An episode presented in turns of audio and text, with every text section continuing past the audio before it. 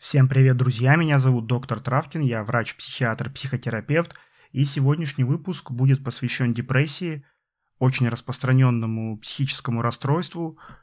Несмотря на то, что сейчас про депрессию вроде бы говорят много, и психологи, и врачи-психиатры, психотерапевты, много информации вокруг депрессии, тем не менее, я до сих пор встречаю удивление на лицах пациентов, когда им я озвучиваю данный диагноз, потому что многие даже не подозревают, что те симптомы, которые их беспокоят, те проблемы, которые они пытаются решить на протяжении многих лет, это депрессия, и лечить это нужно именно как депрессию. Но, кроме того, сложность возникает еще в том, что два человека с депрессией могут отличаться друг от друга, то есть иметь разные жалобы, разную клинику и быть непохожими. Но тем не менее это будет депрессия, потому что депрессия бывает очень разной, и в сегодняшнем коротком небольшом выпуске я вам попытаюсь про это рассказать, какой бывает депрессия, какие могут быть симптомы, как определиться с диагнозом, что может сделать человек в качестве самодиагностики. Понятно, что окончательный диагноз может поставить только врач, но какие шаги можно предпринять, прежде чем пойти к врачу и, собственно, принять решение, идти к врачу или нет, как понять, что, возможно, у вас депрессия. И коротко расскажу про основные методы современного лечения. Почему коротко? Потому что про лечение можно рассказывать очень долго, да в принципе, как и про разные виды депрессии. Сегодня ознакомительная информация для пациентов. Итак, какие симптомы бывают у депрессии? Ранее выделяли так называемую депрессивную триаду, которая в принципе актуальна и по настоящее время. То есть считалось, что у депрессии должно быть минимум три главных осевых симптома. Первое – это стойкое сниженное настроение на протяжении минимум двух недель. Второе – это трудности с концентрацией внимания, трудности в принятии решений, когда человеку просто банально тяжело думать и формулировать свои мысли – и третье – это физический компонент, это усталость, чувство нехватки сил, постоянное э, отсутствие какой-то энергии. И это так называемая депрессивная триада. Эм, почему я сказал, что это немножко устаревший подход? Потому что симптомов у депрессии гораздо больше, и только по наличии этих трех симптомов мы не будем Э, опровергать или подтверждать депрессию, нам нужна еще э, другая э, клиника. И я сейчас вам перечислю основные симптомы депрессии, которые испытывают 60% пациентов с данным диагнозом. Первое, это, собственно, о чем я сказал, это сниженное настроение, либо тревога, либо тоска. Это очень тяжелое переживание. И это длится минимум две недели. Собственно, депрессия, конечно, начинается с изменения в настроении. И это, наверное, да, один из самых главных симптомов. Второй симптом – это ангидония, снижение способности получать удовольствие, невозможность испытать радость. И это замечается именно в бытовых вещах, то есть пациенты могут перестать наслаждаться чтением книг, просмотром сериалов, э, получать удовольствие от занятий спортом, от прогулок, от общения с близкими. То есть э, то, что раньше человек использовал как способ отдохнуть, снять напряжение, расслабиться, э, перестает выполнять свою функцию, и человек просто не может э, испытать позитивные эмоции, не может почувствовать удовольствие. И это, наверное, в современных депрессиях встречается чаще всего. В современном мире это особенно тяжело воспринимается, когда есть очень сейчас большой выбор, как себя можно развлечь. Можно себя развлечь разными способами. А человек не, не может это сделать, потому что не испытывает позитивных эмоций. То есть э, в некоторых случаях человек перестает получать удовольствие даже от еды, от любимой еды, от любимых продуктов. И это очень тяжело, это очень тягостно. Третье – это трудности с концентрацией внимания, проблемы с памятью, замедленность мыслей, Иногда пациенты прямо так и жалуются, что у меня пустота в голове, и мне тяжело или нечем думать как будто. Тут, конечно, возникают проблемы на работе, как правило, особенно если пациенты заняты интеллектуальным трудом, то сразу падает производительность, задачи, которые раньше давались легко, они требуют большого напряжения, огромного количества ресурсов, и пациентам э, тяжело заставить себя выполнять эти задачи. Но и в бытовой жизни, в обычной повседневной жизни э, трудности с концентрацией внимания тоже э, могут доставлять немало неудобств. Например, в общении, когда человеку говорят какую-то информацию очень важную, и люди хотят, чтобы человек эту информацию запомнил и использовал. Ну, например, договорились о встрече, а человек просто забыл, потому что ухудшилась память. Попросили что-то купить э, по пути с работы домой. Человек не выполнил эту просьбу, потому что, опять же, забыл. И люди часто могут воспринимать это как слабость или невнимательность, или э, просто какое-то безразличие к их просьбам, но это не так. И человек действительно может просто забыть из-за депрессии какие-то важные вещи.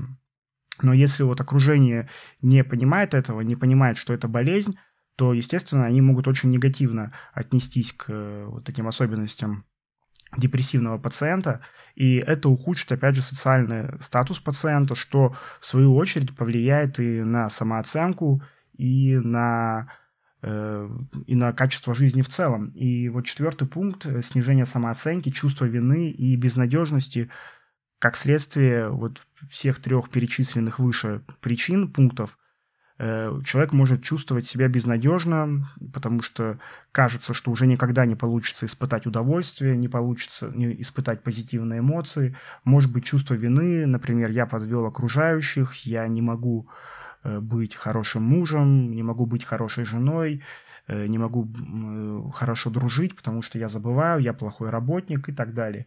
И, конечно, это безнадежность, потому что человеку кажется в депрессии, что все зря, и выхода из этого состояния нет. Снижение энергии – следующий пункт, и чувство нехватки сил.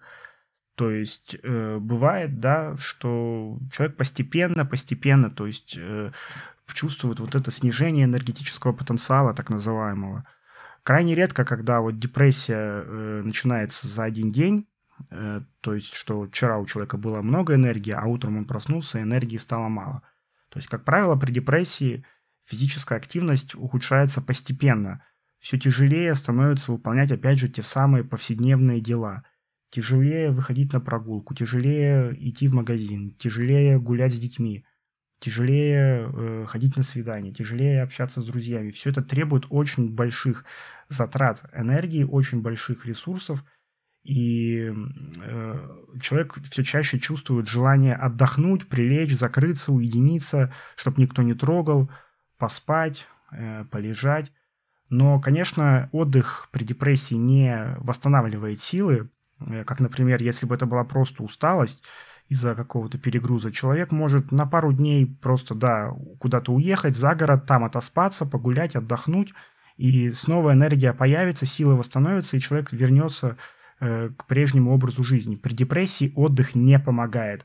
Как бы человек ни отдыхал, сколько бы человек ни лежал в уединении, сил больше не становится, а скорее наоборот. То есть, э, чем меньше человек двигается, чем меньше человек что-то делает – тем э, меньше сил остается. Нарушение сна. Э, повышенная сонливость, это может быть как раз при атипичной депрессии, одна из разновидностей депрессии, о которой я расскажу чуть позже, когда человек спит по 12, по 13, по 14 часов в сутки, не высыпается, хочет постоянно спать, прилечь, отдохнуть. Или наоборот бессонница, когда человек просто перестает спать, и опять же, несмотря на тяжелейшая усталость, на отсутствие сил человек не может уснуть, не может выспаться, часто просыпается ночью, например, утром э, в 5 утра. И э, да, часто при депрессии пациенты так и описывают, что вот я в 5-6 утра, меня как будто что-то выдергивает из сна, как будто что-то вырывает, и я больше не могу уснуть. Мысли о нежелании жить.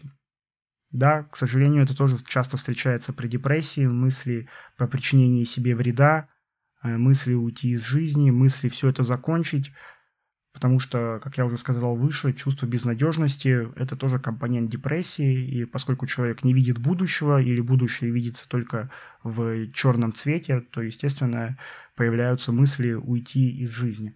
Они могут быть как фоном, то есть человек может об этом думать, но при этом ответственность перед семьей или какие-то обязательства или какие-то религиозные убеждения, например, могут человека останавливать. То есть иногда мысли суицидные могут быть э, гораздо сильнее, то есть человеку трудно им сопротивляться. Далеко не всегда э, наличие э, суицидных мыслей приводит именно к попытке суицида. И часто людей с подобными мыслями останавливает тот факт, что они боятся, если они придут к психиатру или к психотерапевту и скажут об этих мыслях, то их сразу отправят в психиатрическую больницу – и закроют там, чтобы они ничего с собой не сделали.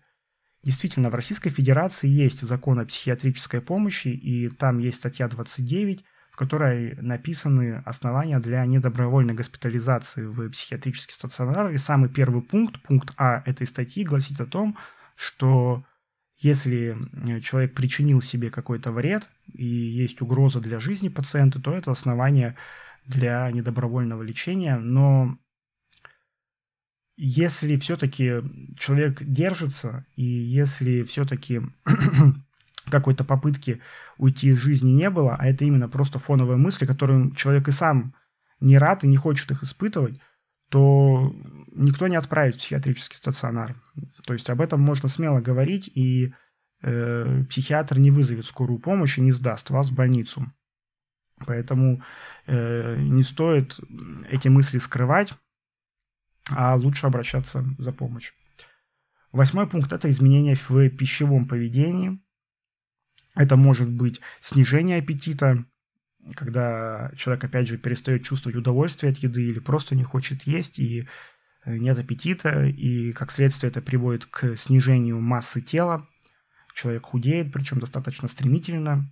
Или наоборот, это повышенный аппетит, когда появляется вот это постоянное чувство голода, которое невозможно ничем утолить, и человек ест, ест, ест, э, набирает вес, меняется его внешний вид, человек это замечает, опять же начинает из-за этого переживать, но ничего не может сделать.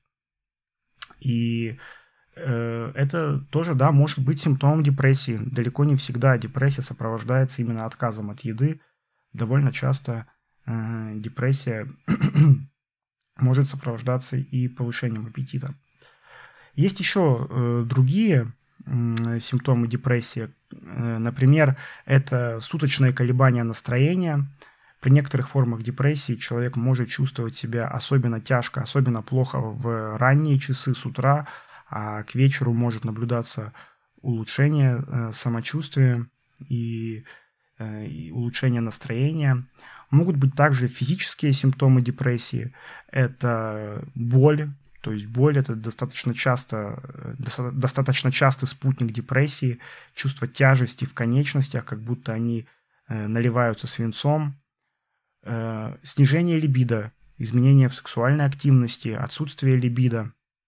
У мужчин это может быть нарушение эрекции, э, у женщин может нарушаться менструальный цикл из-за депрессии. То есть, как вы видите, у депрессии много разных симптомов, и депрессия может очень по-разному проявляться. Отдельно хочу сказать именно про боль, потому что очень много пациентов э, с физическим дискомфортом, с болевым синдромом ходят по врачам соматического профиля, по неврологам, по терапевтам, иногда даже по хирургам, Эм, и не могут получить адекватной помощи, потому что лечат совсем не то, что нужно лечить. Да? То есть они, им требуется назначение антидепрессантов или психотерапии, связанной именно с депрессией. Но потому что они не получают правильного диагноза, соответственно, они не могут получить адекватной помощи. Каковы же причины депрессии? Биохимические причины это нарушение обмена нейромедиаторов, нехватка нейромедиаторов серотонина, норадреналина, дофамина.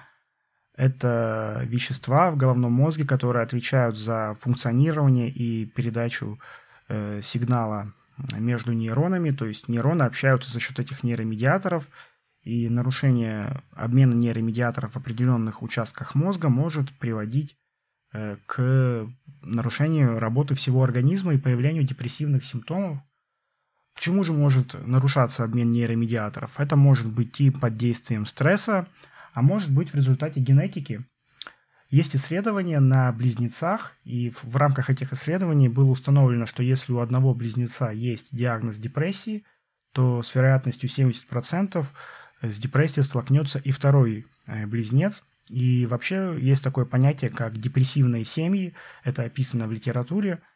И это было подтверждено, опять же, в рамках э, динамического наблюдения за разными семьями, что действительно у э, людей с депрессией часто можно найти определенную наследственность, наследственную предрасположенность.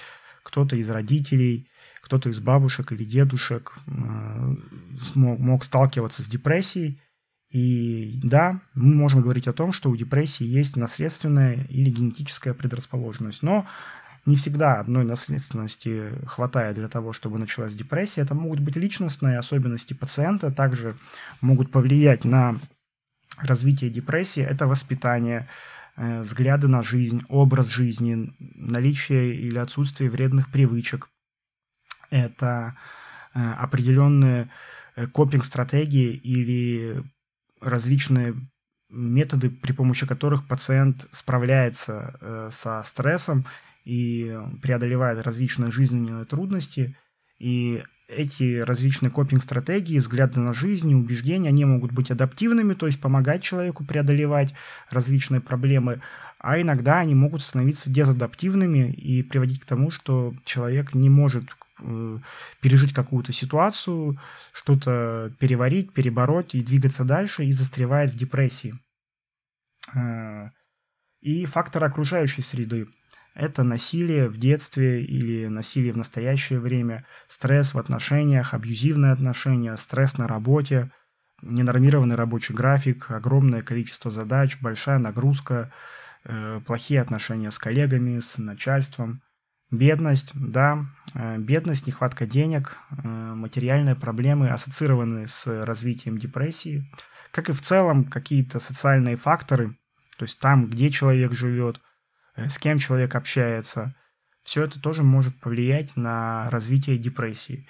Эм, нельзя сказать, что есть какой-то один фактор, например, биохимия или генетика, а есть какие-то второстепенные факторы. Как правило, мы имеем совокупность разных факторов, которые сходятся в, э, в одном месте, в одно время и приводят к тому, что начинается депрессия. Теперь давайте поговорим о том, как, какие бывают виды депрессии, как же она называется и как она может протекать. Самая часто встречающаяся депрессия – это так называемая униполярная депрессия, или, как на Западе ее называют, большое депрессивное расстройство или большой депрессивный эпизод. У нас это часто называют просто депрессивный эпизод. Так называют впервые возникший эпизод депрессии, который как раз характеризуется вот теми симптомами, о которых я говорил ранее.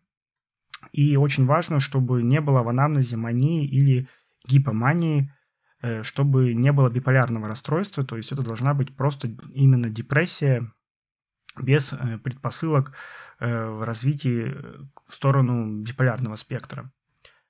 Второй вид депрессии – это атипичная депрессия. Особенность этой депрессии заключается в том, что на первом плане жалобы как раз на повышение аппетита и повышенную сонливость. И Э, именно с этими жалобами пациенты приходят на прием, и именно это доставляет им больше всего неудобства э, в их повседневной жизни. Третье – это биполярная депрессия, о чем я говорил раньше. То есть биполярное расстройство – это расстройство, которое характеризуется сменой фаз из депрессивной фазы, когда присутствуют симптомы депрессии, э, в маниакальную или гипоманиакальную фазу.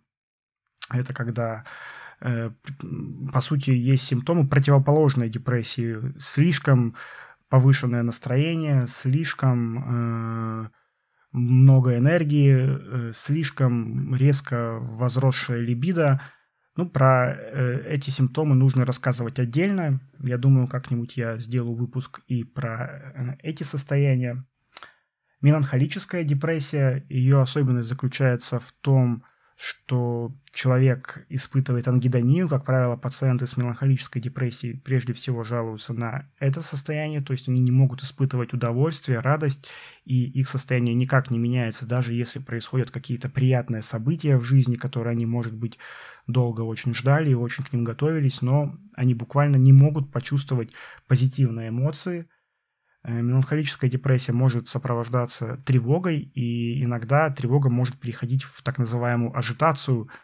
То есть э, это тот самый момент, когда человек из вялого, э, медлительного может становиться очень активным, взбудораженным, суетиться, бегать. И раньше в классической литературе использовали такой термин, как меланхолический раптус, Сейчас в современных учебниках э, такой термин не встретишь, но раньше психиатры называли меланхолический раптус. Это как раз состояние, когда человек внезапно резко становился взбудораженным, начинал суетиться, и это состояние считалось очень опасным и жизнеугрожающим, потому что когда человек находился вот в такой ажитации и в таком возбуждении, э, пациент мог совершить суицидную попытку, поэтому за этим очень внимательно следили. Также при меланхолической депрессии э, как раз пациенты жалуются на суточное колебание настроения, что утром наиболее тяжело им, а к вечеру становится легче. Послеродовая депрессия. Тоже очень часто встречающееся состояние, которое, к сожалению, плохо диагностируют, и многие э, молодые мамы переживают его, но не получают должной поддержки и помощи, и их депрессия хронизируется, и часто они обращаются уже за помощью спустя 2-3 года после родов, эм, и только тогда начинают адекватное лечение. Рекуррентная депрессия э, или рекуррентное эффективное расстройство, то есть это состояние, когда человек на протяжении своей жизни периодически сталкивается с депрессивными эпизодами. Психотическая депрессия, когда уже могут быть симптомы психоза, это например, галлюцинации, слуховые обманы, восприятия, когда человек может слышать голоса, э, которые оскорбляют, ругают, унижают. Это могут быть идеи греховности, могут быть э, ипохондрические бредовые идеи. И сезонное аффективное расстройство или сезонная депрессия – это такая депрессия, которая сопряжена с изменением времени года. Чаще всего это переход от осени к зиме, но бывает и летний вариант, то есть человек испытывает э, депрессивные симптомы только в определенное время года, осенью или зимой, или летом. И для постановки этого диагноза должно быть именно два года, то есть как минимум два сезона человек должен сталкиваться вот с такими э, симптомами. Есть еще так называемая дистемия. Это такое состояние, когда человек испытывает какие-то симптомы депрессии, но при этом эти симптомы не дотягивают до клинической депрессии, то есть эти симптомы не дотягивают для того, чтобы поставить какой-то из видов депрессии, о которых я рассказал выше, но при этом качество жизни они снижают и требуют тоже коррекции и вмешательства.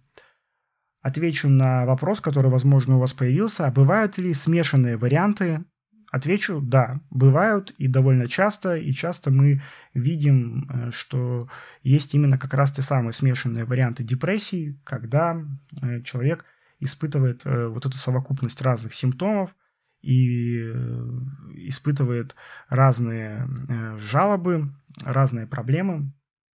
Ну, наверное, за исключением биполярной депрессии. Вот.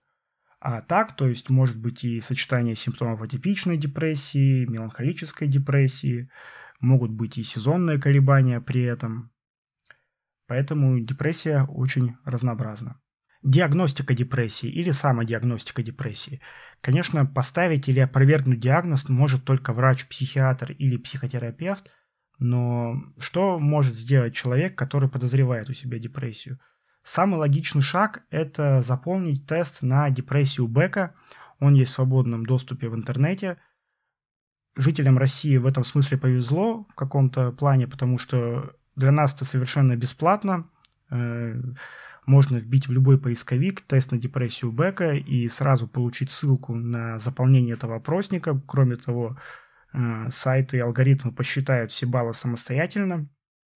А на Западе этот тест считается платным, то есть его э, так просто не заполнить, и э, там очень строго защищают авторские права, и так просто этим тестом не попользуешься.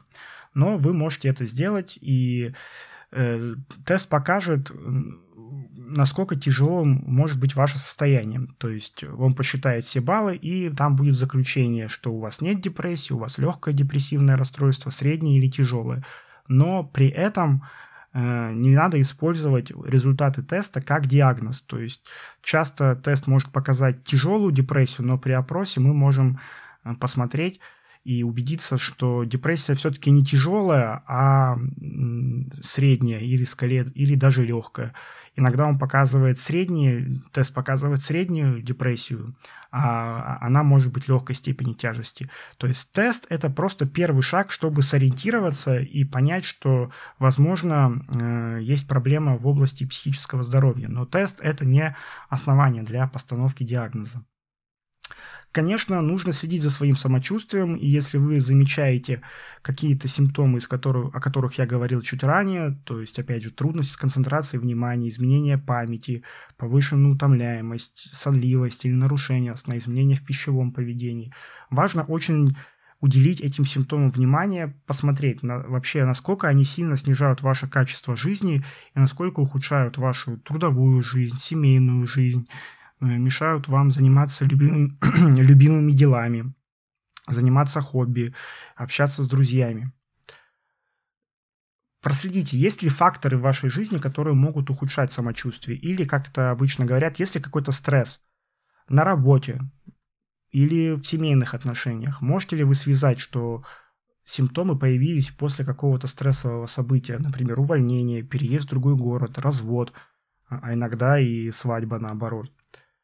Э, полезно знать о своей наследственности, в принципе, да, чем э, болели ваши родственники. И это касается не только психических расстройств, а многих других заболеваний. Знать свою наследственность – это очень важно, э, потому что, опять же, если кто-то из родственников страдал депрессией, и вы столкнулись с симптомами, которые напоминают депрессию, то это основание обратиться к психиатру или к психотерапевту, чтобы исключить или опровергнуть данное заболевание. Но, конечно, надо еще исключать соматические заболевания, потому что есть ряд заболеваний, которые могут давать симптомы, похожие на депрессию. То есть, например, анемия, железодефицитная анемия, которая часто может сопровождаться усталостью, апатией, нарушением сна, э, снижением концентрации внимания. Э, важно исключить дисфункцию э, щитовидной железы. Это гипотиреоз, нехватка гормонов щитовидной железы. И, э, конечно, самостоятельно, думаю, сдавать анализы не нужно, потому что психиатр, если у вас их нет, он вам сам расскажет, что нужно сдать и на что нужно обратить внимание. Но следить за соматическим здоровьем – это важно, и, конечно, всегда в первую очередь мы исключаем какие-то соматические заболевания, которые могут повлиять э, на самочувствие человека. Как же лечат депрессию? Основные подходы следующие. Фармакотерапия. Используются антидепрессанты, как правило, из группы селективных ингибиторов обратного захвата серотонина, но могут быть использованы и селективные ингибиторы обратного захвата серотонина и норадреналина. Э, и атипичные антидепрессанты, в каких-то случаях даже антипсихотики или нейролептики. Это психотерапия, когнитивно-поведенческая терапия имеет высокие данные о эффективности и, как правило, сочетают фармакотерапию с психотерапией, чтобы достичь устойчивой эмиссии и эм, улучшить э, самочувствие пациентов – но не стоит забывать и про изменение образа жизни, потому что это основа, это фундамент, на котором мы строим всю остальную терапию. Наладить пищевое поведение. Если человек мало ест, не доедает или качество еды не очень хорошее, то антидепрессанты с психотерапией могут не дать нужного результата. Наладить гигиену сна, то есть чтобы ничего не мешало человеку высыпаться и отдыхать. Добавить физическую активность это хотя бы 30 минут умеренной нагрузки день физической, или э, это силовые тренировки, потому что улучшение силовых показателей также ассоциировано со снижением симптомов э, депрессии. Кроме того, есть еще такое упражнение, как поведенческая активация, которая скорее относится к психотерапии, но в целом ее можно отнести к изменению образа жизни. Важно понимать, что э, лекарства убирают симптомы депрессии, но они не дают чувства радости. Чтобы испытать радость, человек должен что-то делать, что принесет эти позитивные эмоции, должен что-то пробовать новое, должен повышать свою социальную активность. Должен э, включаться в какую-то деятельность, менять контекст своей жизни, посещать новые места, общаться с новыми людьми, знакомиться, чтобы было, собственно, от чего радоваться, э, чтобы было чему радоваться. Потому что если человек пьет антидепрессанты, но при этом сидит дома и никуда не выходит, и ни с кем не общается, то симптомы депрессии, может, и уйдут, но вряд ли э, качество жизни от этого сильно вырастет. Поэтому это тоже очень важный пункт в терапии депрессии. Ну и если человек столкнулся с резистентной депрессией, которая с трудом лечится, эм, то мы можем применять электросудорожную терапию. Крайне редко встречаются резистентные депрессии, но тем не менее есть такие случаи, когда ни фармакотерапия, ни один препарат, ни даже комбинация препаратов не дали нужного эффекта. Эм, и психотерапия ничего не дает, то в западных странах активно применяют электросудорожную терапию. В России она не так широко распространена, но этот метод может звучит грозно и устрашающе, но на самом деле он достаточно безопасный, и ничего страшного с пациентом во время электросудорожной терапии не происходит, но есть хорошие данные, что электросудорожная терапия может помогать преодолеть Э, резистентной депрессии. Надо сказать, что исследования в области терапии депрессии не стоят на месте, и появляются новые препараты, новые подходы. Так, например, недавно, в 2019-2020 году, появился препарат в виде назального спрея. Это препарат на основе кетамина. Кетамин – это вещество, которое используют для наркоза или для обезболивания. И появился препарат на основе кетамина, Э, этот препарат выпускают в виде спрея, и он показал надежную эффективность э, в отношении депрессии. Но, к сожалению, в России он не одобрен, и неизвестно, будет ли он одобрен когда-либо. Эм, но перспективы хорошие. То есть этот вопрос активно изучается, и депрессия поддается лечению. И, наверное, эти, этой мыслью я бы хотел закончить данный выпуск, что депрессия лечится – да, существуют резистентные депрессии, которые тяжело курировать, но таких депрессий меньшинство. Чаще всего депрессия хорошо лечится, и после курса антидепрессантов, курса психотерапии, самочувствие и качество жизни пациентов улучшается, возвращается на прежний уровень и держится длительное время, иногда всю жизнь.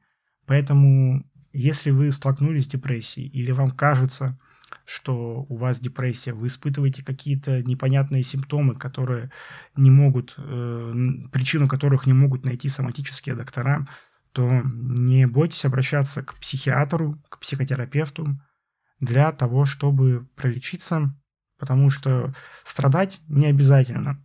Депрессия – это такое состояние, которое чаще всего встречается в легкой или в средней форме, то есть э, часто люди переносят депрессию на ногах, как простуду. То есть они продолжают работать, функционировать, что-то делать, э, продолжают жить, но качество этой жизни очень сильно страдает, а главное, люди теряют время, потому что пролечившись после депрессии, многие говорят, что если бы я обратился там на 5 или на 10 лет раньше, то, возможно, моя жизнь бы сложилась по-другому, но ушедшие годы не вернуть, Поэтому не теряйте время. Я желаю вам здоровья, хорошего самочувствия и увидимся в следующих выпусках. Всего доброго.